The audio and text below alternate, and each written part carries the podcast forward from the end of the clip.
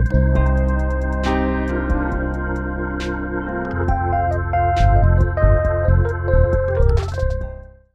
meu nome é Beatriz Quesada, sou repórter da revista e eu vou mediar o nosso encontro de hoje sobre ativismo societário.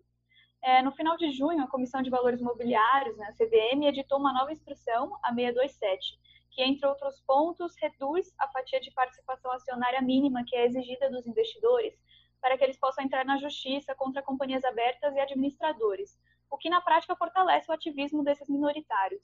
E para entender um pouco mais a fundo os detalhes e implicações dessa lei, Hoje a gente está aqui nesse encontro né, com a participação do Fábio Coelho, presidente da Associação de Investidores do Mercado de Capitais, da AMEC, o Gustavo Gonzalez, diretor da CVM, e o Nelson Eiserick, advogado, professor da FGV Direito Rio e colunista aqui da Capital Aberto.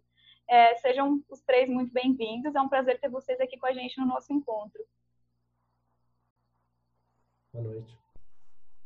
Boa noite, boa noite, gente. Realmente um, um, um tema particularmente relevante aqui para o mercado de capitais brasileiro, né? um tema que está no DNA aqui da atuação da MEC. Desejo mais uma vez uma boa noite a todos e aos meus colegas aqui de debate nesse painel. Bom, então, noite, pra... obrigado pelo convite. Vai ser um prazer participar desse painel. Bom, então, para a gente começar, eu queria que o Gustavo trouxesse um pouco do que foi discutido na CVM, né, durante a aprovação dessa instrução, Quais motivos levaram o regulador a rever o percentual acionário mínimo para que os investidores possam entrar na justiça contra companhias abertas de administradores? Queria que você contasse um pouco como é que foi essa discussão dentro da CVM. Claro. É, antes de mais nada, queria agradecer o convite da Capital Aberta. É um prazer é, participar dessa discussão junto com, com, o Fábio e uma honra sempre estar dividir uma mesa com o Nelson, que é professor de todos nós, um dos maiores ídolos é, que eu tenho na, na nossa profissão. Então, o privilégio estar aqui com ele.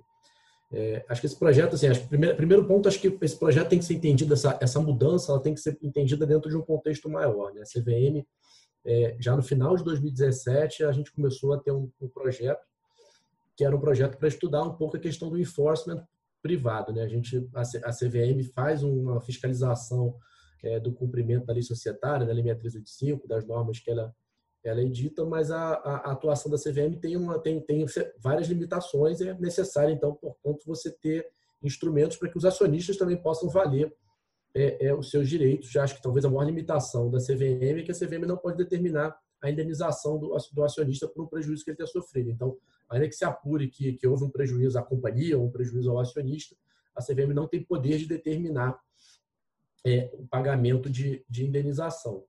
É, esse projeto, então, ele deu início a uma série de, de estudos que têm que tem sido conduzidos, alguns deles já foram divulgados. E uma das medidas que a gente viu foi a questão, da, é, inicialmente, da, da, dos percentuais necessários, é, em primeiro lugar, né, para a propositura de uma ação derivada é, contra os administradores, o parágrafo 4 do artigo 159 da, da Lei Societária, e também o direito de propositura de uma ação de responsabilidade contra a sociedade controladora é, sem prestação de calção. Né? O artigo 246 ele já cria uma, uma ação é, é, derivada contra o controlador é, para o acionista, que, que sequer precisa passar em assembleia, mas ela determina que a, o acionista, se tiver menos de 5% é, é, é, do capital, teria que prestar calção. em paralelo, assim, eu, desde a edição da lei, desde 76, o artigo 291 ele previa a possibilidade da CVM reduzir, né, fixar uma escala reduzindo os percentuais necessários para o exercício de certos direitos, né, incluindo esses dois que eu acabo de me referir, em função é, do capital social. Me parece, inclusive, assim, que o, que o legislador implicitamente ele reconheceu, né, quando ele quando ele atribuiu a CVM essa, ele conferiu a CVM essa prerrogativa, ele implicitamente reconheceu que aqueles percentuais deveriam ser modulados, que para companhias maiores os percentuais deveriam ser menores. Então, me parece que a, que a 627, antes de mais nada, ela, ela, de certa forma, é a CVM pagando uma dívida muito antiga que ela tinha é, com o mercado. Acho que o Fábio pode até comentar, um pleito da, da, bastante antigo da, da AMEC, inclusive. Então, acho que é um pouco é, é, é esse que é o contexto geral da, da edição da, da, da, norma. Bom, vamos então passar a palavra para o Fábio, né? Que eu, como o Gustavo já adiantou, você é um, era um pleito antigo da MEC. Eu queria que você comentasse qual a importância dessa instrução para a proteção dos acionistas minoritários. Como é que você viu a edição dessa instrução? Mais uma vez, gente, cumprimento aqui é, a todos que estão presentes aqui e agradeço o convite da Capital Aberto para fazer esse bate-papo. Gustavo, acho que deu um pano de fundo importante aqui sobre o contexto da edição da, da, da norma. Né? E, e, eu acho que uma referência importante seria é, o contexto internacional. Né? Quer dizer, tem um quê de ambiente de negócio que a gente está tratando aqui, é, de de uma certa forma, alinhamento, em especial com os países membros da OCDE. Né?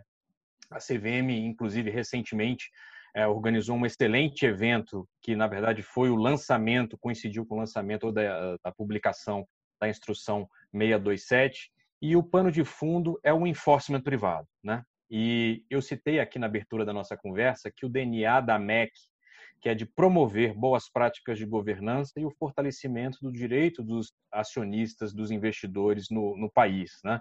E o contexto aqui da edição da nova instrução da CVM é exatamente esse: é de fortalecer o, o, a, o relacionamento dos investidores com as empresas investidas. Né? que a gente pode chamar de alguma maneira de engajamento ou lá fora o pessoal usa muito aqui na MEC, a gente editou o código que é o steward, que é uma das melhores definições de que a gente tem de steward. E quando a gente resgata, por exemplo, o próprio edital ah, da audiência pública da CVM, né, a gente já tinha lá no corpo do texto uma sinalização ah, muito forte de que a CVM entendia um pouco do que o, o diretor Gustavo citou aqui, né, dessa dívida eh, histórica desde a edição da lei societária brasileira, né, de que havia um, um, reconhecimento de que haveria espaço para uma flexibilização desses percentuais. Né? Então, hoje, né, com a edição da, da norma, agora o investidor passa a ter mais acesso a demandas ah, da vida empresarial, né, que eu acho que a gente vai explorar um pouco, um pouco aqui no nosso bate-papo. Eu só gostaria de citar que acho que um pano de fundo também ainda da edição da nova norma é o fortalecimento de um conceito polêmico né, no Brasil e no mundo, que é o conceito do ativismo, do ativismo societário. Né? Ele é polêmico porque em países onde uh, o mercado de capitais já está mais desenvolvido, né, você, ele acaba ganhando uma conotação negativa, perniciosa, mas que para o estágio de, de amadurecimento do mercado de capitais brasileiro, a gente enxerga que sim, há muito espaço para o que eu, eu chamo aqui do ativismo saudável, que é exatamente aquilo que gera valor nas empresas que é a participação dos investidores, dos acionistas nas decisões, ah, enfim, que são tomadas ah, no sentido de buscar um melhor desenvolvimento das empresas. E, e o próprio relatório do Banco Mundial, para não me estender aqui, né, cita que né, esses aspectos de enforcement privado têm uma correlação positiva extremamente forte com o desenvolvimento do mercado de capitais e o crescimento econômico. Né? Eu acho que é motivo pelo qual instituições como a OCDE, como o Banco Mundial, reputam de grande importância o fortalecimento dessas medidas. Bacana, Fábio. Eu queria já passar a palavra para o Nelson, perguntando, é, além se você concorda com a visão do Fábio sobre é, a importância da instrução e também a avaliação que você faz do ativismo, né? Desse ativismo saudável, se essa instrução ela vai nessa linha, como é que você avalia todo esse cenário? É, eu estou de acordo com as, as apresentações prévias aqui do Gustavo e do Fábio. Realmente, a, a, o objetivo dessa instrução é flexibilizar os percentuais estabelecidos na lei é reduzi-los em função de uma escala uh, que está muito bem fixada na, na instrução e, e, com isso se permite então uma participação maior dos acionistas minoritários uh, na vida das companhias e a primeira delas que você estava mencionando essa questão de reduzir o percentual mínimo né para que os acionistas possam entrar com ações a primeira ressalva que eu faço é o seguinte, quer dizer, a redução desse percentual mínimo é, com relação às ações judiciais contra os administradores. A lei não menciona ação judicial contra a companhia. Então, a instrução, o que ela está regulando aqui, os percentuais que ela está reduzindo com relação aos 5% estabelecidos na lei, são para entrar com ação contra os administradores quando a Assembleia Geral delibera não promover a ação.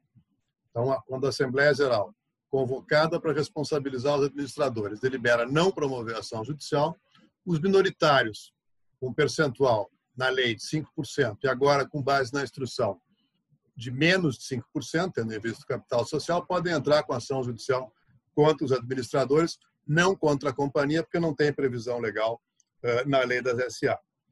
Uh, outra questão que eu acho que é relevante aqui é que esse percentual, uma vez reduzido, ele vai propiciar tanto o ingresso de ações judiciais como o ingresso de ações na arbitragem. A maior parte das, das demandas hoje ocorre em arbitragem e não em ações judiciais. Então, quando a gente está falando em redução de percentuais para ingressar uh, contra administradores, significa ingressar, seja na esfera do Poder Judiciário, seja na esfera da arbitragem, notadamente com relação às companhias do novo mercado, do nível 2, que todas elas têm obrigação de constar no Estatuto Social a possibilidade de solução dos conflitos pela via, pela via arbitral. Então, essa, esse é um primeiro aspecto que eu acho que é importante nessa instrução, na medida que facilita o ingresso de ações judiciais e arbitrais contra os administradores das companhias abertas, quando a Assembleia Geral delibera não promover ação de responsabilidade contra o administrador. E, Nelson, você falou um pouco né, de, de um dos aspectos dessa instrução e, além da abertura de ações judiciais, né, a instrução 627 também estendeu a redução da participação acionária necessária para exercer outros direitos. É, eu queria que vocês comentassem um pouco quais são esses outros direitos e quais impactos eles devem gerar. É, Gustavo, se você puder começar.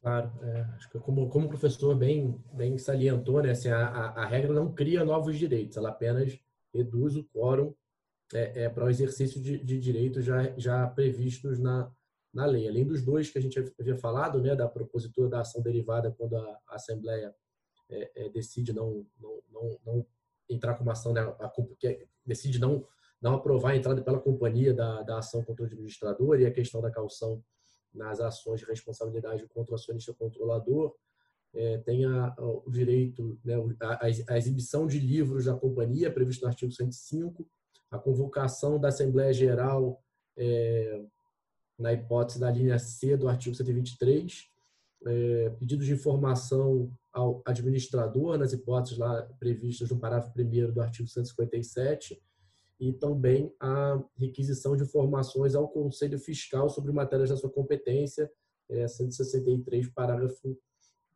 6. Acho que a, a, a ideia geral, e até teve alguns comentários durante a audiência pública falando, ah, você não tem é, é, é, qual é a evidência de que vai, de fato, melhorar, né, o, aumentar os direitos dos minoritários? Acho que a questão aqui é um pouco é, é, é, intuitiva. No fundo, você torna, no mínimo, você aumenta a quantidade de acionistas habilitados a, a, a, a exercer o direito, você facilita a reunião de, de, acionistas que cheguem àquele, àquela, àquela titularidade. A ideia, de certa forma, é, é que você precisa ter menos, é, é, é um investimento menor na, na companhia. A, CVM fixou uma escala em razão do capital social, porque é, é, é, essa prerrogativa que a lei lhe dá. Mas me parece que o capital social aqui tem que ser entendido como uma proxy, ainda que imperfeita, ao, ao valor da companhia. Né? O ideal talvez fosse que a gente pudesse trabalhar com uma outra métrica, talvez fosse a capitalização da companhia, o valor da companhia, porque no limite o que a gente está é, falando aqui é quanto que o acionista tem que ter investido naquela companhia para que possa exercer é, o direito. Então, a, a, expectativa é que, de fato, os acionistas tenham, tenham, tenham é, é, é seja mais fácil é, é, para os acionistas se, se, valerem dos direitos que já estavam previstos na lei desde 76.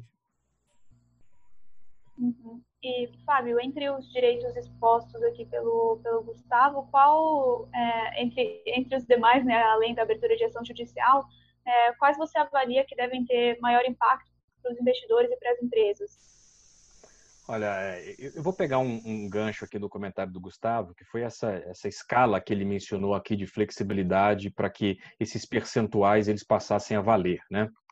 Se a gente olha a maneira como foi feito esse escalonamento, né, separando empresas ali é, até um capital social até 100 milhões numa primeira faixa, onde você manteria esse percentual de 5%, depois aquelas empresas com capital social acima de 10 bilhões de, de reais, a gente está falando das efetivamente grandes empresas que nós temos no, no, no Brasil. Né? A gente está falando das megas corporações. E, e, e, esse reconhecimento de que você ter 5% né, de uma mega corporação dessa para poder exercer esses direitos que foram mencionados aqui, né, de terem acesso aos livros da companhia, de fazer uma convocação de uma assembleia, de informações aqui ao Conselho Fiscal, etc., etc., era um volume excessivo. Né, na, nossa, na nossa visão. Né? É, a gente já percebeu uma certa movimentação dos investidores com um viés positivo, para acesso a essas informações aqui com esse percentual menor, mas é, eu acho que como tudo que a gente é, delibera do ponto de vista de regulação financeira, né, eu trabalhei é, muito tempo com esse aspecto, a gente, é, eu acho que precisa dar um passo, fazer uma avaliação, esperar o mercado consolidar, avaliar quais foram esses efeitos e, eventualmente, a gente seguir para passos adicionais, que a gente chegou, inclusive, a avaliar aqui. Né? está falando aqui, puxa vida, né? houve esse reconhecimento aqui dessa flexibilização, mas quais seriam eventuais próximos passos? Ou, ou qual seria uma ousadia que eventualmente o mercado ah, pretendeu fazer nesse, nesse primeiro momento? Né? E nas discussões internas da MEC, né, a gente chegou a ouvir alguns comentários de que parte dessa flexibilização poderia ser feita levando-se em consideração também a parcela do capital ah, em free float da companhia porque aí você de fato teria uma tendência a avaliar daquilo que representa o capital, quanto que está colocado no mercado. Né? Porque se é uma parcela pequena colocada no mercado, né, você pode sinalizar também uma concentração, mesmo que esse percentual seja reduzido. Então, por exemplo, se você tem, a depender daqui do segmento de listagem, como mencionou o professor Nel, você pode ter algum requisito ou não do percentual em free float. Mas supondo que ele seja o mínimo aqui de 25%, né? quer dizer, você manter, é, é, enfim, do capital to total 5%, considerando que só um quarto dele está tá colocado de forma no mercado, pode ser um ponto que eu acho de aperfeiçoamento futuro aqui, mas eu entendo uh, que esse alinhamento internacional que a gente mencionou aqui, na busca pelas melhores práticas, né, uh, eu acho que é um passo muito comemorado pelos investidores, em especial os minoritários, porque é, isso representava uma certa dificuldade na interlocução com as partes relacionadas. Né? É, eu entendo é, que há um certo receio, e essa polêmica existe, como eu citei também no início da conversa, em todas as jurisdições, né, de que isso pode dar margem para um aumento do que o pessoal chama de ações frívolas, como a própria CVM usou, acho que a expressão no relatório dela. Né? Mas em todas as jurisdições em que a gente vê isso, né, e o diretor Gustavo, inclusive, é, acompanhou a publicação de um relatório recente do professor Gelter, uh, quando do evento junto com a CVM, né, em que ele mencionava, olha, a despeito de você ter esse debate, né, é, não podemos negar que esses avanços institucionais de aumento aqui de participação dos investidores, isso tem um reconhecimento muito forte dos investidores estrangeiros ao redor do mundo isso fortalece a atratividade do próprio mercado de capitais brasileiro. Né? Então, o, o, risco, por óbvio, existe, mas o, o saldo é mais do que positivo da gente avançar nessa direção. Pia. Desculpa, desculpa aqui, gente, fiquei mutada. Mas eu queria pedir para o professor Nelson, se quiser dar uma, uma, uma contribuição sobre isso que o Fábio e o Gustavo citaram, de aperfeiçoamento dessa escala, como é que o senhor enxerga esse ponto? É, o, o, há alguns direitos que são essenciais na lei das SA. Então, o, esses direitos eles não estão sendo alterados na instrução, não estão sendo aumentados. Quer dizer, o que a instrução está fazendo é permitir uma flexibilização no exercício desses direitos. Então, além daquele direito que a gente estava mencionando de entrar com ação quanto administrador, ela reduz também os percentuais para hipóteses de fiscalização que é o caso da exibição de livros, é o caso da requisição de informações sobre a participação dos administradores do capital social, é o caso de solicitação de informações ao Conselho Fiscal. São três hipóteses, então, em que, que vai se permitir ao acionista maior fiscalização. Uh, e ela reduz também o percentual necessário para maior participação no processo decisório, que é quando ela permite que se reduza o percentual para solicitar a convocação da Assembleia Geral. Então, basicamente, o que se tem aqui é flexibilização do exercício desses direitos: direito de fiscalização e o direito de participação uh, na vida da sociedade. Quanto à questão do, do, de, de, como calcular isso, quer dizer, a CVM não poderia ter feito de maneira diferente. Dizer, nos termos da lei, ela tem que fazer em função do capital social. Eu concordo com o Fábio que talvez o mais adequado, mas aí teria que mudar a lei, seria fazer em função do float. Eu acho que esse seria o sistema mais perfeito, quer dizer, você ter percentuais tendo em vista o, o quanto de ações da companhia que estão em circulação no mercado. Agora, nesse caso, a CVM ela, ela tem a função de regulamentar a lei e ela tem que seguir a lei, evidentemente. Então, ela, ela foi pelo caminho correto, que é regulamentar com base no capital social. Para nós termos uma, uma flexibilização desses percentuais com base no flow, teria que se alterar a lei das SA e aí já é, já é outra conversa. Gustavo, você...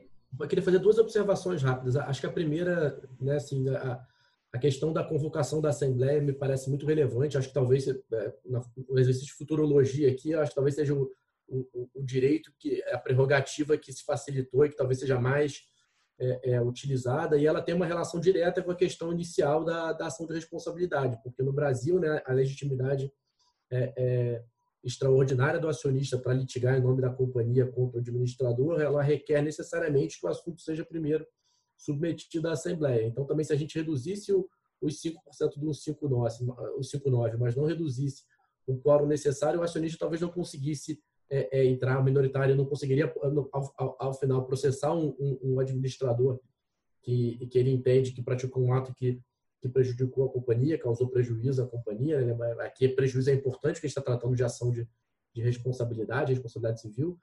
Então, é, é é, é, era muito importante trabalhar com esse direito. E acho que outro, um outro ponto que o professor Nelson mencionou agora no final, de fato, é, a gente tem discutido, inclusive, algumas mudanças, possíveis mudanças na lei, sugestões de mudanças na lei. E uma das questões que a gente tem debatido é se, se não valia a pena, inclusive, aproveitar numa, no, no, no, âmbito de uma eventual reforma norma, é, é, legislativa, propor uma mudança no, no artigo 291, seja para trabalhar com float ou até mesmo como alguns países da Europa, fixar é, o critério com base no, no, no, valor da participação do acionista. Então, em alguns lugares falam que o acionista tem que ter um investimento no valor mínimo de determinada quantidade de, de euros lá no, mas enfim, da moeda nacional.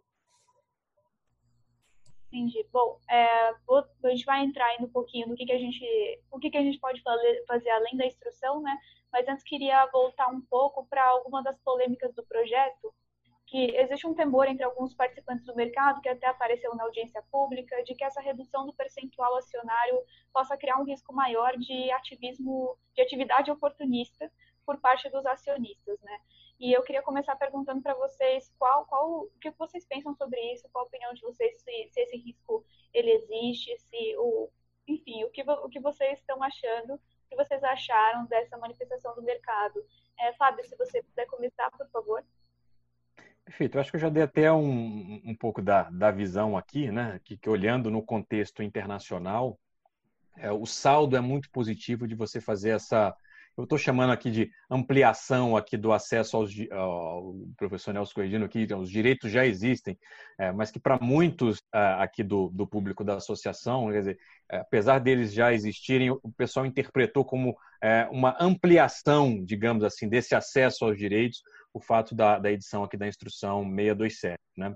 E esse ponto é, que o diretor Gustavo citou aqui, né, que de convocação de assembleia, né, ele, ele de fato ele, é, ele deve se sobrepor aqui aos demais. E a gente já está vendo algum movimento de uso né, do, do, do, do contexto da, aqui da, da nova instrução pelos investidores, né, já fizeram efetivamente convocação de assembleia aqui com a combinação de um percentual inferior aos 5% agora no mês de julho. Tá?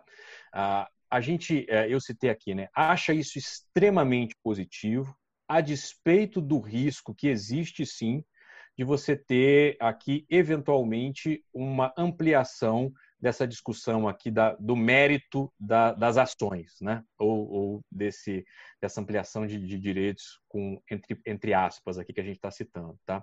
Eu acho que é, esse é um aspecto que é um efeito colateral do que se pretende fazer aqui. Né? À medida que você dá esses passos aqui para o amadurecimento do, do ativismo, né, e lido aqui como ativismo saudável, pelo que existe lá fora, você está sujeito a esse tipo de, de movimento em qualquer jurisdição do mundo.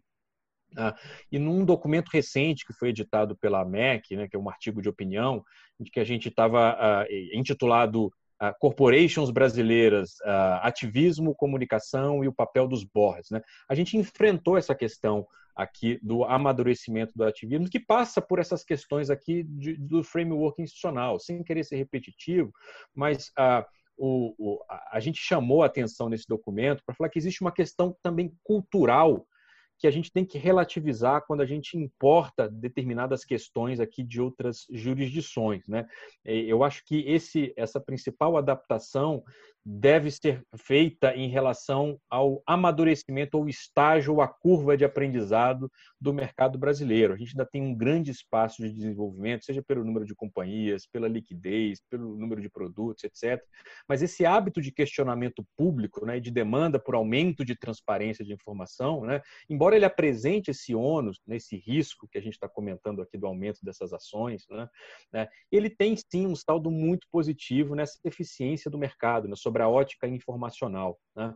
O professor Nelson citou aqui, salvo engano, na primeira pergunta, esse contexto aqui da arbitragem, né? Ah, e eu, eu, volto a fazer referência aqui para esse encontro realizado na CVM, né? olhando é, o direito comparado, é, de que em algumas jurisdições o pessoal tenta controlar um pouco o efeito ah, dessas ações é, que eventualmente sejam perniciosas com outros dispositivos que eu acho que seriam até muito difíceis de serem implementados aqui no Brasil. Não vou me aprofundar, talvez o diretor Gustavo tenha até mais condições de fazer isso, mas o pessoal chegou a, a avaliar pré-julgamentos ou outras instâncias aqui para avaliar o mérito disso. Enfim, a gente entende que talvez a arbitragem com uh, algum aperfeiçoamento, de fato, seria o mais adequado para o contexto institucional brasileiro.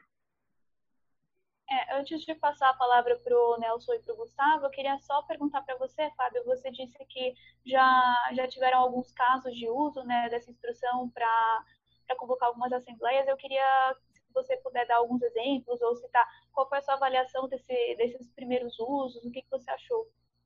Olha, talvez eu não tenha condição aqui de, de, de fazer uma avaliação ainda à luz do que está acontecendo, mas as informações estão públicas, né? É, alguns investidores minoritários uh, da Smiles já fizeram uso uh, desse dispositivo para a convocação de uma assembleia, né? E essa assembleia, salvo engano, nesta semana foi confirmada pela companhia. Uh, enfim, não tenho aqui a data precisa, mas é um exemplo claro aqui desse, dessa redução dos percentuais aqui do que a gente está tratando. Ótimo. Bom, e passando agora a palavra para o Nelson para o Gustavo, queria começar com o Nelson perguntando como que você como que você enxerga nessa polêmica sobre é, de repente esse uso dessas ações para para atividades oportunistas, o uso, uso desse dispositivo, né? Como que você enxerga isso? Eu, eu, vejo realmente um risco de uma atividade eventualmente oportunista, isso existe. Acho que tem que se distinguir muito claramente o ativismo do oportunismo. Acho que o ativismo pode ser algo saudável, de um modo geral é saudável. É importante que os acionistas participem mais das Assembleias Gerais. É importante que eles tenham condições de entrar com ações na justiça, eh, diante da arbitragem. Eh, evidentemente, isso é algo que a lei já assegura. O que a instrução fez, como eu dizia antes, é flexibilizar o exercício desses, desses direitos. Agora tem que se, tem que se distinguir muito bem a atividade, uh, o ativismo do oportunismo. Quer dizer, há situações em que acionistas minoritários utilizam esses expedientes para eventualmente tentar uh, vender as suas ações para acionista controlador, criar conflitos que façam com que a companhia ou o controlador compre as ações deles. Essas hipóteses são hipóteses de abuso da minoria. Assim como nós temos na lei a possibilidade de se, enfim, de se ter uma sanção, uma penalidade para o controlador quando ele abusa do poder de controle, a lei também prevê situações em que a CVM pode instaurar um processo sancionador contra o minoritário por eventualmente estar abusando do seu direito. Ou seja, ao invés de utilizar o seu direito uh, em proveito da companhia, ou em proveito de todos os demais minoritários, ele está utilizando esse direito em proveito próprio para tentar obter algum tipo de vantagem ilícita. Então, o, o, enfim, esse ativismo é importante. Agora tem que se ter em mente também que pode gerar o abuso da minoria e cabe à CVM coibi-lo, assim como cabe também à justiça ou à arbitragem, quando for constatado esse abuso da minoria, realmente fazer com que esses minoritários indenizem a companhia ou os controladores. Gustavo, acho que o Nelson já cantou a bola aí para você. Eu queria saber como é que a CVM viu essas críticas e também se você tem é, relatos de experiência de reduções percentuais em outros, em outros dispositivos da lei das SAs, como é que isso funcionou e se, isso, é, se essa experiência poderia ser aplicada para essa redução também. É, acho que talvez é, é importante começar aqui destacando né, o cenário que a gente se encontra. Acho que todo o diagnóstico que eu já vi no Brasil é que a gente tem um problema a gente é um, é um país bastante, né, com muito litígio, acho que os, os índices de, de, litigiosidade no Brasil são elevados, mas em matéria societária é, é, algo raro, assim. Então, uma série de estudos que apontam, na verdade, que o private enforcement no Brasil hoje tem uma série de entraves e não funciona. Então, a gente está partindo aqui de um cenário, não é um cenário que a gente já, já tinha um nível, é, é difícil medir, falar de nível ótimo, mas assim, todo, todas as indicações é que a gente tinha pouco, um nível de litígio talvez menor do que o, do que o adequado. Talvez até se comparando a quantidade de processos administrativos que a CVM faz para apurar condutas, por exemplo, dos administradores e, e considera, conclui pela, pela existência de uma, uma, uma conduta ilícita e é, é, vis-à-vis a quantidade de ações de responsabilidade contra administradores propostos, e é claro que nem toda é, é, é conduta apurada pela CVM, é, ela, ela, implicou em um prejuízo financeiro e, e, faz sentido ter um paralelo de uma ação de indenização, mas muito, muitos casos é, é, envolvem sim é, é, é, problemas que, que, causam prejuízos à, à companhia. Então a gente tinha uma indicação de que na verdade a gente tinha um nível de enforcement baixo. Então a gente tem uma é, claro que reduzindo o percentual você aumenta o risco de abuso, porque né, quanto, quanto, quanto, mais amplo for o acesso a um direito, mais provável ou maior o risco de alguém fazer um mau uso daquele direito, abusar do, direito que lhe é conferido. Mas me, me parece que é, é, é, até por uma questão de consistência, eu sempre é, defendo que, que o abuso, a princípio, ele tem que ser. É, é, você, você não pode tirar o direito de alguém sob justificativa que ele pode abusar daquele direito. Você tem que criar mecanismos para controlar, verificar se, se, de fato, quando há um abuso, um mau uso, que, que ele, que ele vá, ser identificado e, e reprimido. Então, acho que esse é o primeiro ponto que eu queria destacar, que me parece importante. É claro que tem o risco, assim, a gente, e, e, e o private enforcement é, é, um desafio enorme no mundo todo, porque, de um modo geral, a gente vê a, a esmagadora maioria dos países tendo diagnósticos parecidos com o Brasil, tentando fazer, é, é, facilitar esse enforcement privado, mas é, uma percepção de que ele ainda não cumpre o papel que ele deveria cumprir.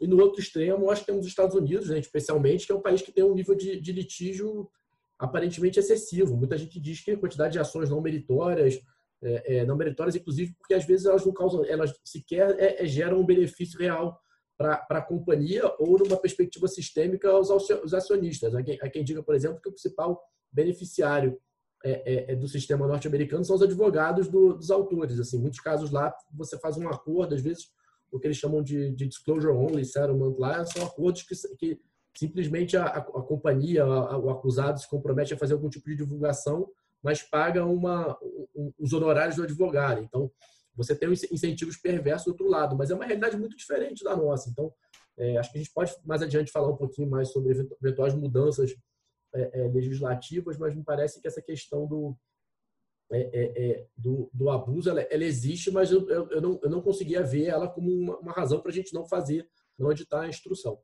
É, acho que com relação a, a, a, ao exercício dos direitos, até lembrando um pouco da brincadeira que eu fiz no último evento lá sobre a Assembleia Digital. Né? Acho que na CVM a gente acaba sendo o último a, a saber um pouco como a, norma vai, vai, vai sendo aplicada. Fiquei feliz, eu, eu confesso que eu não, especialmente no colegiado, fiquei feliz com a, com a, com a notícia de que, de que o, já, tem, já tem acionistas valendo dos direitos, mas eu de fato não tenho, não tenho informação hoje sobre se além da questão da convocação de assembleia, a, a 627 já permitiu a um grupo de acionistas que não reunia os 5% a exercer algum dos outros é, é, direitos que foram abrangidos na, na nova escala.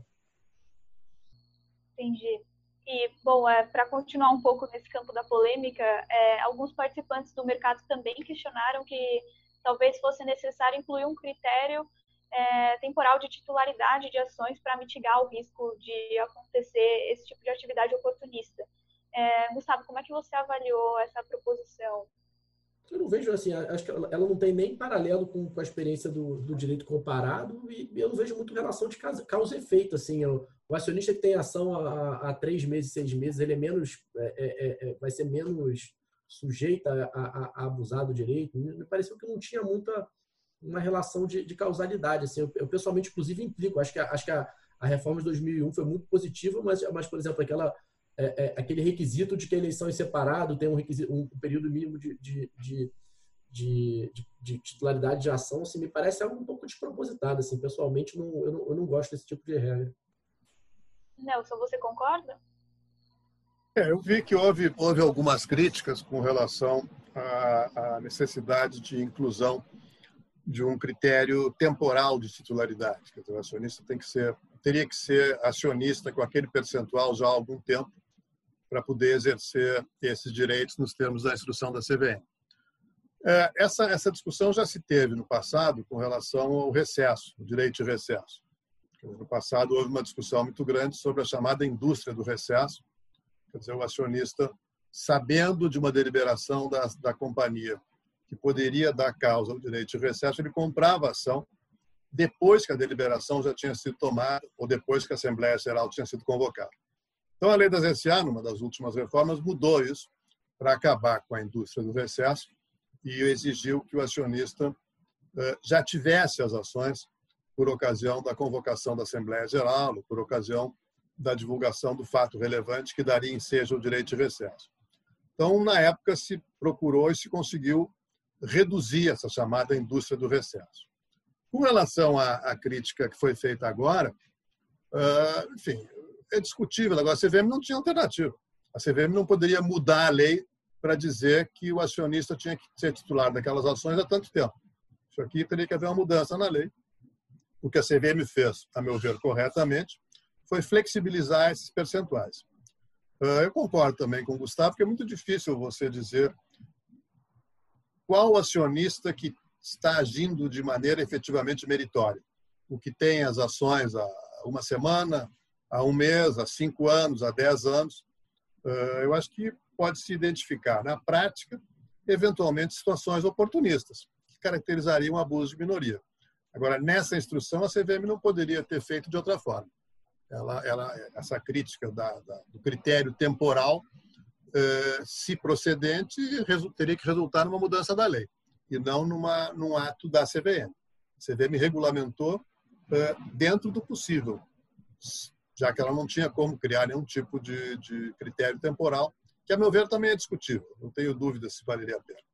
Eu posso fazer uma observação rapidinho antes de passar a palavra para o Fábio? Até porque, essa, claro. é, é, porque acho que essa comparação com o recesso também é bem interessante, mas me parece que são situações diferentes, assim, porque no recesso faz, na minha cabeça faz muito sentido a, a, regra que a gente tem, porque é eu não poder comprar recesso, né? Eu sei que houve uma deliberação que daria recesso, eu comparar o valor de recesso com o valor da, de mercado, se tiver positivo, é um, né, ganho, ganho fácil, ali, um ganho dado.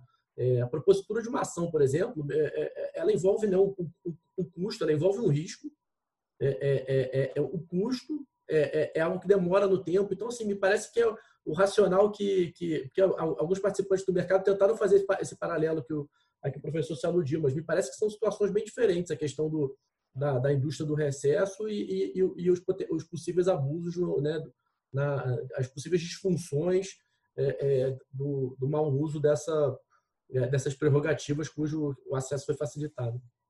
Se eu puder acrescentar, só corroborando essa, essa, essa enfim, o fato de não ser, não fazer muito sentido essa, essa comparação.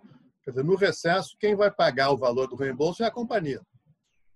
Então, quando se coibiu a indústria do recesso, o que estávamos procurando fazer é proteger a companhia e os acionistas que ficam, porque tem minoritários que ficam. Aqui não, quer dizer, aqui não tem, não tem hipótese em que a companhia vai ter que pagar alguma coisa. São direitos de fiscalização, são direitos de convocação da Assembleia e direito de entrar com ação judicial contra o administrador. Então, realmente, o, o paralelo não cabe.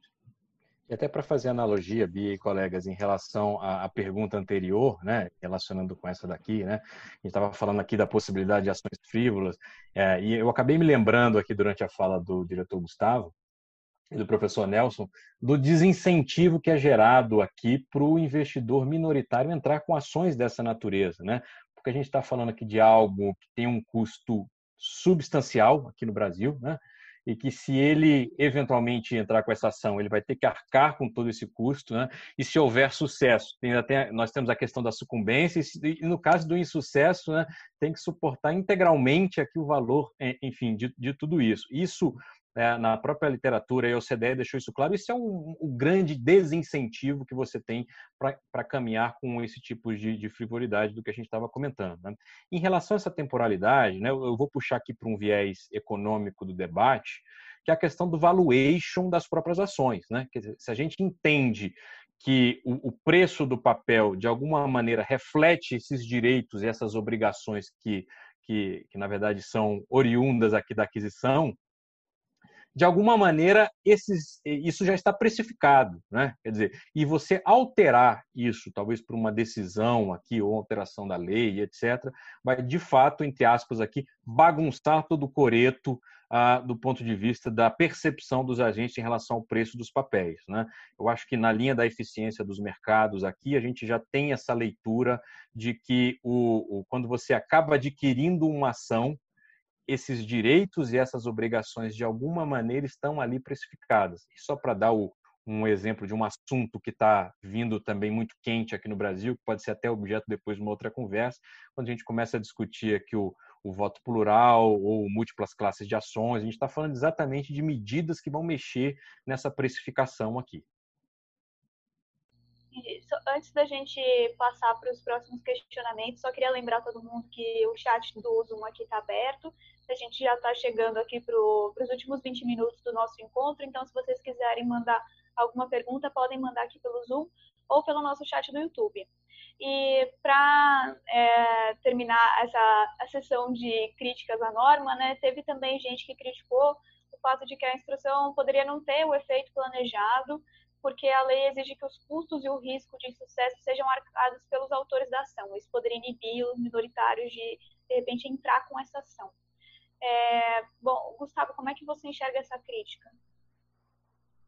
Assim, eu, eu, acho que é verdade. A gente tem um sistema de, na lei que é talvez o, né, acho, acho, que a gente talvez tem que, reequilibrar um pouco os benefícios esperados e os, os riscos envolvidos é, nesses litígios, né, nessas ações derivadas.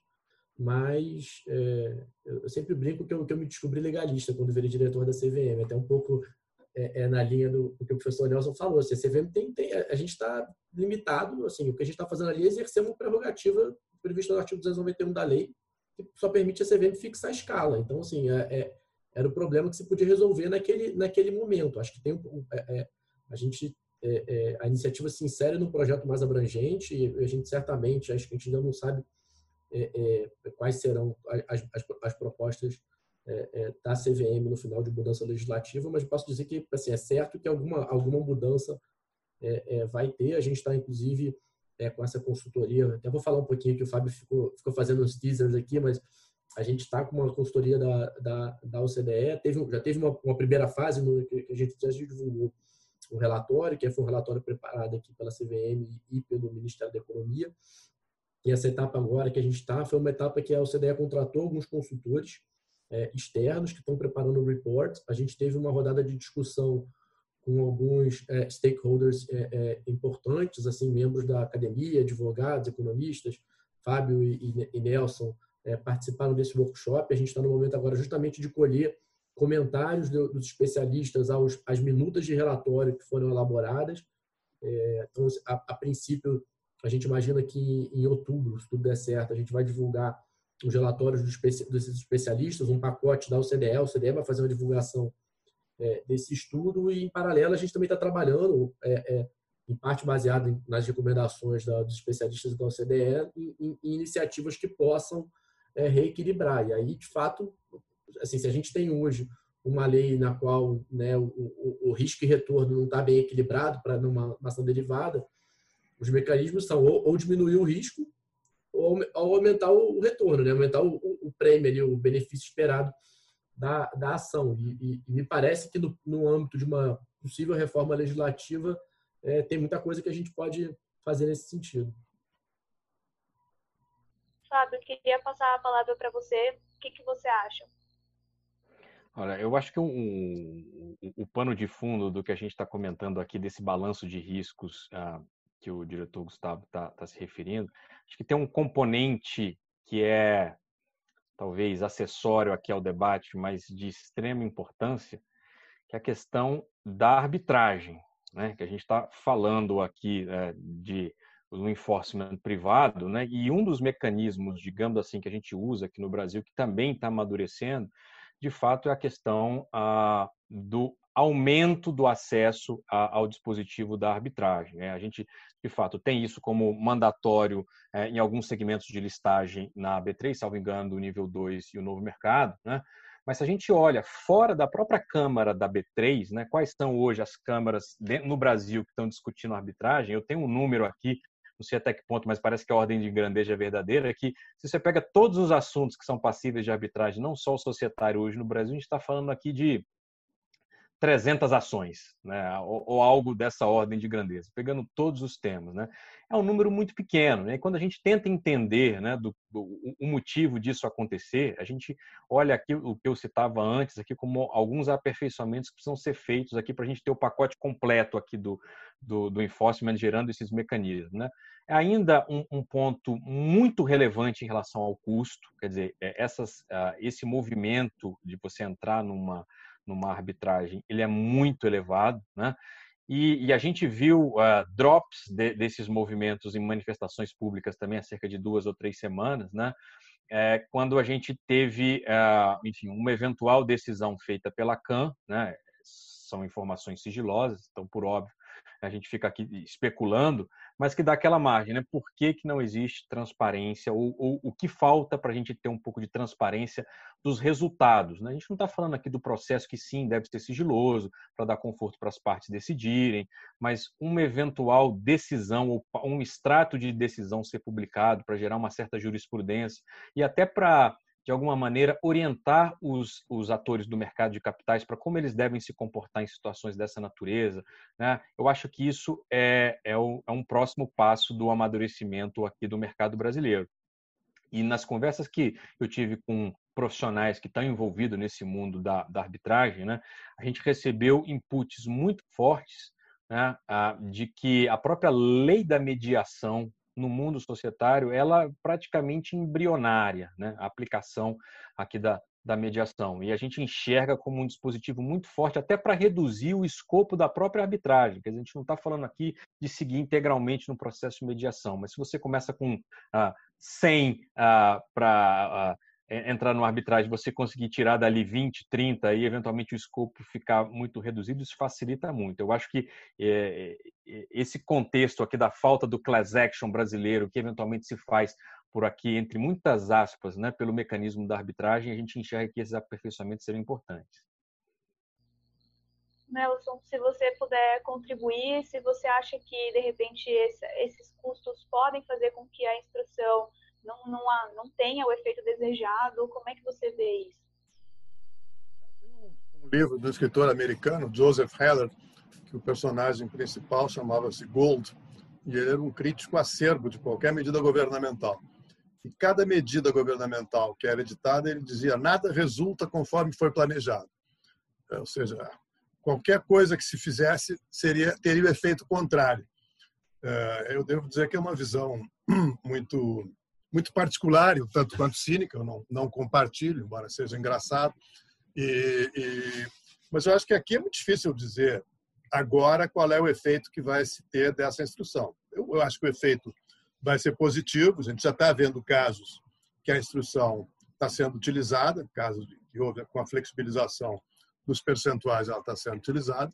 E o que a gente tem pela frente que tanto o Gustavo como o Fábio, nós participamos do evento há pouco da CVM com o CDE, em que se discute basicamente o que nos reserva o futuro com relação a arbitragens de classe, com relação a arbitragens coletivas, porque o Brasil tem um percurso bastante peculiar, talvez seja dos únicos países hoje em que essas ações de responsabilidade de administradores, de controladores, são via arbitragem. Quer dizer, o direito societário brasileiro se aplica hoje e vive hoje muito mais via arbitragem que via poder judiciário.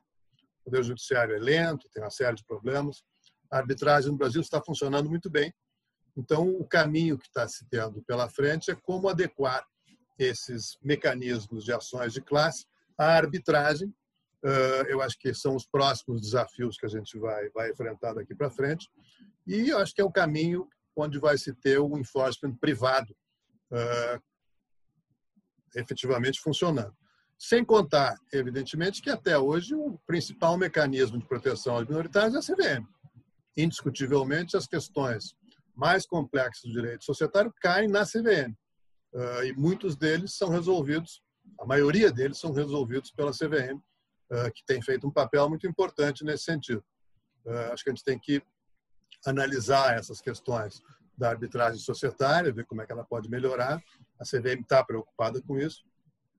Talvez sem cair no extremo oposto, que é o do, do excesso de litígio, como a gente vê nos Estados Unidos, em que 98% dos casos de ações de classe são resolvidas via acordos, em que realmente quem sai ganhando mais são os advogados. É o extremo oposto, que tem um efeito circular negativo. Quer dizer, o acionista que fica, ele acaba pagando a indenização do acionista que entrou com a ação judicial. Então, eu acho que a gente tem um caminho próprio, que é o caminho da arbitragem, tendo a preocupação de melhorar os mecanismos de acesso, de melhorar as ações de classe, sem cair no extremo oposto é, dos Estados Unidos, que é um sistema muito particular. Bom, queria pegar, se, se, eu puder, então... se, eu puder, só fazer um, um comentário aqui, uh, que claro. você estava citando aqui uh, duas perguntas atrás, né? fechando o ciclo de críticas aqui da NOM, uh, eu, eu, preciso registrar aqui né, que toda vez que a gente faz um, um, movimento desse de audiência pública, e eu trabalhei a vida inteira com regulação dentro do governo, regulação bancária de investidores institucionais, sei o quão difícil é você fazer esse, esse ajuste fino. Então, eu queria deixar registrado aqui os elogios a, ao regulador do sistema financeiro brasileiro, pela ousadia de enfrentar essas questões né, que são relevantes num contexto internacional né, e que a gente entende que sim, é, na nossa visão, o resultado vai ser positivo. Agora, é um aprendizado, né? Talvez a gente ainda deva enfrentar algumas situações que talvez a gente não saiba lidar muito bem, né, e isso precisa ser ajustado ao longo do tempo para depois a gente poder dar outro passo. Eu acho que essa convergência de olhar o que está acontecendo lá fora, e foi o espírito da própria CVM em buscar aqui como citou o diretor Gustavo, né, comparações internacionais, uma consultoria para ajudar a navegar. Eu acho que é o caminho para a gente não ficar eventualmente construindo as nossas jabuticabas aqui. Às vezes elas existem, a gente não tem como eventualmente escapar, né? É, e esse mecanismo que o professor Nelson citou, né? Foi, arbitragem, talvez, né? isso não tem uma correlação lá fora, mas na conversa com os investidores estrangeiros, eles dizem o seguinte: pô, tudo bem, eu tenho um capital aqui, eu quero entrar uh, fazendo um investimento no Brasil quais são os direitos que eu tenho hoje de eventualmente num litígio de eu eventualmente conseguir reparar isso? Ah, você tem a via judicial. Falei, pronto, peraí, mas via judicial pode demorar muito, não tem outro mecanismo, senão não consigo entrar.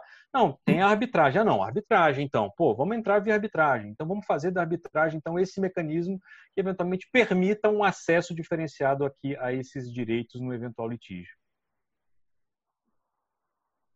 Bom, é, para a gente encerrar, eu sei que vocês já, já falaram um pouco, né? A gente também tem uma pergunta aqui no chat, mas antes eu queria só continuar. O Nelson já trouxe aqui um pouco o que pode ainda ser feito, né? A gente já comentou o que, que ainda pode ser feito para aumentar a proteção ao, ao acionista minoritário. O Nelson falou um pouco disso. Eu queria também ver com vocês, Fábio e Gustavo, se vocês querem complementar as coisas que vocês já trouxeram sobre essa questão. Gustavo, se você puder começar. Claro. É, Acho que tem muita coisa, assim, na verdade, acho que a 627 é a pontinha do iceberg, assim, é, é, eu não acho que ela, infelizmente, não tem uma solução mágica, não vai ter uma bala de prata para resolver o problema, assim, são uma série de pequenas medidas, a 627, acho que o efeito dela é, é limitado mesmo, assim, ela não pode, não vai, não vai resolver o problema, vai, vai servir para poucos casos, talvez, mas já é uma medida de avanço, acho que ela tem um potencial, foi uma feliz coincidência ela, ela ter sido editada quando a gente estava é, fazendo o kickoff do nesse último evento com a, com a OCDE, mas ela tem, acho que ela, ela tem um potencial simbólico que é, que é, que é importante também, de mostrar esse, esse compromisso que, que a CVM, o Ministério da Economia, tem hoje com o mínimo de propor alguma coisa. É, falando um pouquinho sobre o que, que, pode ser feito, eu vou aqui até é, é, fazer a ressalva que eu sempre faço no início, hoje eu esqueci, né? O que eu vou falar, então, é minha, uma visão pessoal minha que não necessariamente reflete a, a visão da CVM, até porque é algo também que eu, enfim, eu estou estudando esse assunto bastante há dois anos, mas a gente sempre está aprendendo alguma coisa, então o, pensamento vai vai evoluindo. Eu acho assim, a CVM tem na minha cabeça, a CVM pode sozinha é, é, contribuir um pouco aperfeiçoando a questão de, de disclosure, de divulgação de informação relacionada à, à, arbitragem. A gente tem pensado um pouco o que fazer. Eu acho que talvez é, essas experiências mostram que simplesmente o comando geral de divulgar fato relevante ele não é suficiente. Eu acho que ao, ao, lado dele talvez pudesse ser complementado com determinadas arbitragens, pelo menos acho, que a arbitragem coletiva, uma arbitragem multiparte, talvez criar uma, obrigações objetivas de, de, de informações eventuais. Então, Sempre que for no pedido de, de, de instauração da arbitragem, você divulga determinada informação. Quando o tribunal arbitral for instalado, você divulga determinadas informações. É claro que a gente tem que lembrar que é um conjunto muito heterogêneo de, de arbitragem. Uma arbitragem que é realmente um acionista, por exemplo, litigando é, um, um, um, direito que é só dele, não me parece que faz sentido existir qualquer divulgação. Mas quando o acionista quer, quer, quer, litigar em nome da companhia, quando é uma, uma, por exemplo, uma anulação de uma assembleia, algo que pode ter um impacto para a companhia, me parece que, que é salutar a gente ter algum tipo de divulgação e acho que a CVM tem competência pela 6385 de, de criar obrigações informacionais. Acho que é algo que a gente tá, é, é já está já tá discutindo, uma fase meio incipiente, mas acho que é um, que é um caminho positivo. Quando você passa para a lei, então, acho que tem muita coisa para ser feita. É claro que é, é, mudar a lei societária é sempre uma responsabilidade, e a 6385 é uma responsabilidade tremenda, porque a gente está partindo de diplomas que são bons. A 6404 é, é uma lei excepcional, muito, muito, né, com uma sistematicidade invejável. A gente, todo, todo evento, não, não, não canso de, de celebrar a lei, mas também acho que assim, a gente tem um, um mito, às vezes, da, da lei intocável. E aí, me parece, Delaware, por exemplo, que é a grande referência nos Estados Unidos, eles mudam a lei societária anualmente, quando demora muito, de, de dois em dois anos, e há muitos anos. É, você pega a Inglaterra, uma infinidade de mudanças na, na lei societária. É, França, Código de, de, Comércio napoleônico alterado frequentemente. A, a Loi Pacte, há pouco tempo atrás, com uma mudança muito importante, uma reforma, uma atualização, e por aí vai. A lei alemã. Há um dinamismo que acho que a gente aqui a, a gente tem uma conjunção de dois fatores. A gente tem uma lei que é muito boa e uma certa desconfiança com a qualidade do, sendo muito transparente, do processo legislativo, da capacidade do legislador enfrentar essas questões que são muito complexas, mas se, criou uma, uma, resistência à mudança na lei que não é positiva, a, a meu ver. Assim, a, lei, a lei tem que ser atualizada. O próprio, eu estava relendo Lamy Bulhões, em 76, assinalando, por exemplo, a importância da lei é, estimular bons comportamentos. Isso mostra que a lei tem que ser periodicamente é, revista e atualizada, porque ela, ela né, essa capacidade indutora de novas práticas, ela, ela se perde com o tempo. A lei vai ficando é, é, consolidada. Então, é, é, é, importante as revisões periódicas. Assim, falando muito rapidamente, acho que a gente pode pensar, por exemplo, em mecanismos que melhoram a obtenção, a capacidade do acionista obter informação antes de entrar com o litígio. Vai melhorar a qualidade do litígio, a avaliação mesmo se o, se o litígio é, é cabível, cabível ou não. Uma série de exemplos lá fora. É, eliminar o quitus é fundamental. Assim, a gente tem uma, uma, uma regra que, o, inspirada lá fora, todo mundo mudou, a nossa regra continua o acionista da sociedade brasileira ele é obrigado a dar uma quitação extremamente ampla, baseada num documento que é, que é, que é sintético, que não se presta à prestação de conta do, acion, do, do administrador. É um entrave. Hoje você tem que anular primeiro a, a, a, o quitos para depois propor a ação. Então, me parece que é algo que, que, que precisa ser feito. As questões do custo-benefício, a gente viu é, é, o levantamento de jeito comparado, são muito interessantes você criar algum tipo de mecanismo, mesmo de, de, de screening, de, que, que eu, tento, eu tento fazer um primeiro filtro, uma primeira filtragem de ações meritórias e não meritórias. E aí, quem passa dessa primeira ação, muitas vezes, você, por exemplo, acaba com a regra do, do acionista ficar com, com, com ônus de sucumbência. É, é feito assim em diversos outros países. E não é algo que é totalmente diferente. No, no direito penal, a ação de, de improbidade. Você tem alguns mecanismos no Brasil que você cria esse, esse tipo de filtragem. É, então, tem uma série de medidas que a gente precisa, precisa discutir, a gente precisa ter a cabeça aberta aqui para, eventualmente, é, avançar, inclusive, no, no, plano legislativo. Fábio, o que, que você acha que ainda pode ser feito? Primeiro, eu preciso concordar quase que integralmente com a fala do diretor Gustavo. É importante, temos sim muito espaço para alteração legislativa. a, enfim, boas oportunidades que inclusive já estão em curso, mas existe sempre um risco, né? E eu vou colocar aqui também, é, apenas neste momento aqui, o chapéu mais uma vez de, de ex-regulador, né? Toda vez que a gente fazia uma avaliação dessa de mudança legislativa, vinha uma voz do fundo da sala que dizia assim: puxa vida, né? Mas a gente sabe o que, que a gente manda, a gente não sabe o que, que sai do outro lado, né?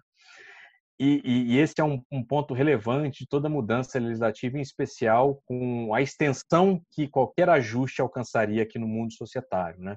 Quer dizer, com a melhor das intenções, uma eventual proposta que começa a tramitação, né? a gente vê aqui essa dinâmica de medidas provisórias do processo legislativo como um todo, que fica realmente difícil. Então, algumas situações, até o conservadorismo prevalece para dizer, assim, bom, no risco de mudar para pior, eventualmente permanece como está. Né? Então, eu acho que esse é um, um ponto relevante mas você perguntando aqui sobre próximos passos para fortalecimento aqui, uh, uh, enfim, dos minoritários, uh, eu já citei aqui ao longo da apresentação e vou ser repetitivo aqui, essa questão do aperfeiçoamento dos custos num processo arbitral, a redução desses custos, a transparência citada aqui pelo diretor Gustavo, em especial aqui no caso relacionada às decisões arbitrais, eu acho que é um ponto super relevante e eu vou insistir aqui de que a gente enxerga aqui mecanismos alternativos, né, uma arbitragem e eventualmente entrando no mundo da mediação pode ser algo muito frutífero no caso brasileiro. Ótimo. E, bom, Nelson, se você puder colaborar, qual que é a sua opinião? O que, você acha que ainda pode mudar? Sei que você já, já trouxe um pouco né, da sua visão sobre isso, mas se você puder complementar. Prazo, acho que concordo com, concordo com o Gustavo, de que eh, a CVM pode exigir maiores informações uh, com relação à arbitragem quando ela envolver decisões que podem afetar o direito de uma classe de acionistas. Alguém entra com processo arbitral para anular a deliberação de uma Assembleia Geral ou para discutir o montante de, de, de dividendo que foi pago, isso aqui vai afetar o direito de outros acionistas. Então, é o tipo de informação que tem que ser disponibilizada para que os outros acionistas, se quiserem, possam participar desse processo arbitral. Isso aqui está dentro da competência regulamentar da CVM, então basta ela, ela, ela, ela exigir que esse tipo de informação seja prestada quando começa a arbitragem. A arbitragem não é um processo público, eh, não tem que ser pública ao longo de toda a sua tramitação, mas no início eu acho que cabe essa divulgação para afetar direitos de terceiros e quando constituir um montante tal, um valor tal, que caracterize um fato relevante. Já há alguns progressos nesse sentido, Fábio, quer dizer, hoje a, a, a CAM divulga emendas das decisões. Então, essa sua participação, no sentido de ter mais transparência, é algo que já está sendo feito. A, CAN tem um inventário onde aparece o, o, fundamento da decisão, não, não aparecem todos os detalhes, que são as partes, porque isso aqui é sigiloso, mas você tem ali uma, um, um princípio de divulgação uh, das decisões. Isso não quer dizer que forme jurisprudência, porque cada decisão arbitral ela, ela não é da Câmara, ela é do tribunal. Então, o tribunal que decidiu um assunto de uma forma não quer dizer que o próximo tribunal da mesma Câmara vá decidir da mesma forma. Mas, de qualquer maneira, esse ementário ele é importante porque ele, ele permite o conhecimento dos acionistas com relação a como que está se decidindo esses procedimentos arbitrais. Mas no curto prazo, acho que basicamente é isso. No médio ou longo prazo, eventualmente uma reforma, algumas reformas tópicas na lei das SA, sempre indo com, com muito cuidado, quer dizer, tem aquele, aquela frase clássica, se as pessoas soubessem como são feitas as salsichas e como são feitas as leis, ninguém nem comeria salsichas nem obedeceria às leis. Então a gente tem que ter sempre um certo cuidado com relação ao processo legislativo, particularmente no Brasil hoje. Ótimo. É, bom, a gente a gente está com o tempo um pouco estourado, então vou aproveitar só para a gente fazer duas perguntinhas que, que chegaram aqui no chat rapidamente. É, primeiro, uma do Renato Chaves. Ele pergunta, ele diz: a instrução poderá ajudar em ações contra administradores que são réus em ações penais por corrupção de agentes públicos? É, quem gostaria de começar respondendo essa?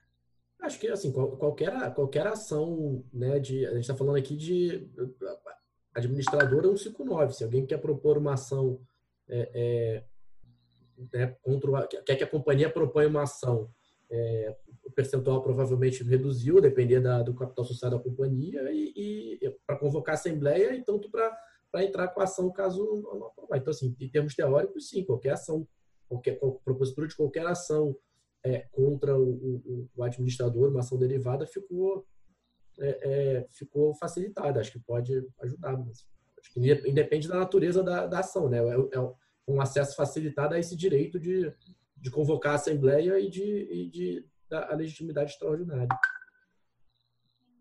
E, bom, a segunda, a segunda questão também é para você, Gustavo, que o Felipe Hansman pergunta se, após a divulgação do estudo da OCDE, haverá algum tipo de discussão pública para apresentação de sugestões. É, vários aspectos que podem gerar impacto positivo, esclarecimento de, de legitimidade é um desses aspectos que ele cita. É, acho que, acho que não está decidido. Assim. Teve, eu, eu acho que foi muito simpático lá atrás a, a, a CVM, é, da Maria Helena, que teve uma, uma audiência pública para comentar uma, a, a, uma mudança legislativa. Né? Foi até a, reforma de 2010, se não me engano. E, então, assim, acho que é, que, é, que, é, que é positivo. Acho que vai depender um pouco do escopo. Acho que, de fato, a gente também está é, é, é, cada vez mais é, fala aqui um monte de ideia, mas a gente também tem essa percepção que o professor bem me assinalou de que tem que ser reformas pontuais, a gente tem que ir, ir de uma forma é, é, cuidadosa, sem querer, é, em geral, sem querer criar jabuticaba, né? mas ao mesmo tempo também entendendo que a nossa lei, como o Fábio bem pontuou antes, assim, que a, a, né, a, a nossa lei é uma lei que tem que ser interpretada como sistematicamente, então é, não adianta simplesmente importar uma coisa sem entender como ela vai atuar aqui, considerando a, a, o nosso arcabouço legal, as instituições brasileiras. E, e aí, de certa forma, até na questão de arbitragem, aí já é dificuldade, porque a gente já tem uma, uma jabuticaba, que é essa, esse uso disseminado da arbitragem. E aí fica até mais difícil, porque eu, eu não tenho. É, é, é difícil até se socorrer em experiências do direito comparado, porque a gente tem uma jabuticaba já aqui, né? Então, é, é, eu acho que vai depender muito. Acho que talvez sim, talvez não. Vai se for uma, uma, uma proposta muito muito é, pontual, talvez a CVM proponha direto, é óbvio que o processo legislativo é um processo que, que se supõe democrático, né? Todo mundo pode é, contribuir, comentar e, e, e, a gente tem visto é, é essa atuação, a própria é, processo de conversão agora da, da, da, MP 931, uma série de, de, agentes atuaram tanto na edição da MP quanto depois na, na do projeto de, de lei de conversão. Então, Beleza, gente. Bom, a gente está terminando então agora. Eu queria terminar agradecendo a vocês três, ao Fábio, Gustavo e o Nelson que participaram como debatedor aqui no nosso encontro e também agradecer a todo mundo que está assistindo a gente. Para terminar, é, eu passo a palavra para vocês três, caso vocês queiram dar alguma mensagem final. Mas, novamente, agradecendo, muito obrigada a todo mundo que acompanhou a gente hoje. É, Fábio, se você puder começar. Eu só deixo aqui o agradecimento pelo convite. É sempre um prazer estar discutindo esses temas aqui então, no estado da arte aqui da discussão do direito societário no Brasil, com grandes nomes aqui do mercado de capitais e do ambiente jurídico, eu agradeço mais uma vez a deferência do convite em nome da Associação de Investidores no Mercado de Capitais. Muito obrigado. Muito obrigada. É, Nelson? Só agradecer o convite e acho que foi um debate muito produtivo, como todos que vocês têm organizado e sempre em prol do aperfeiçoamento do mercado de capitais. Obrigado, boa noite a todos. Muito obrigada, boa noite. E Gustavo, para encerrar. Eu também agradecer a revista mais uma vez pelo convite, é privilégio é, participar da discussão, sempre aprendo muito ouvindo o Fábio, ouvindo o professor, então é, é, é, um, é um privilégio, acho que a gente está num momento muito, muito estimulante né, de, de discussões é, e espero que, que delas resultem é, é, positivas que gerem resultados concretos em benefício do, do nosso mercado. Ótimo. E para lembrar quem estiver assistindo também que a gente tem outros encontros. Se vocês forem lá no nosso site, nas nossas redes sociais, vocês podem acompanhar todos os encontros que a Capital, tá, que a Capital Aberta está fazendo aqui na Conexão Capital. Muito obrigada e boa noite a todos. Boa noite. Boa noite.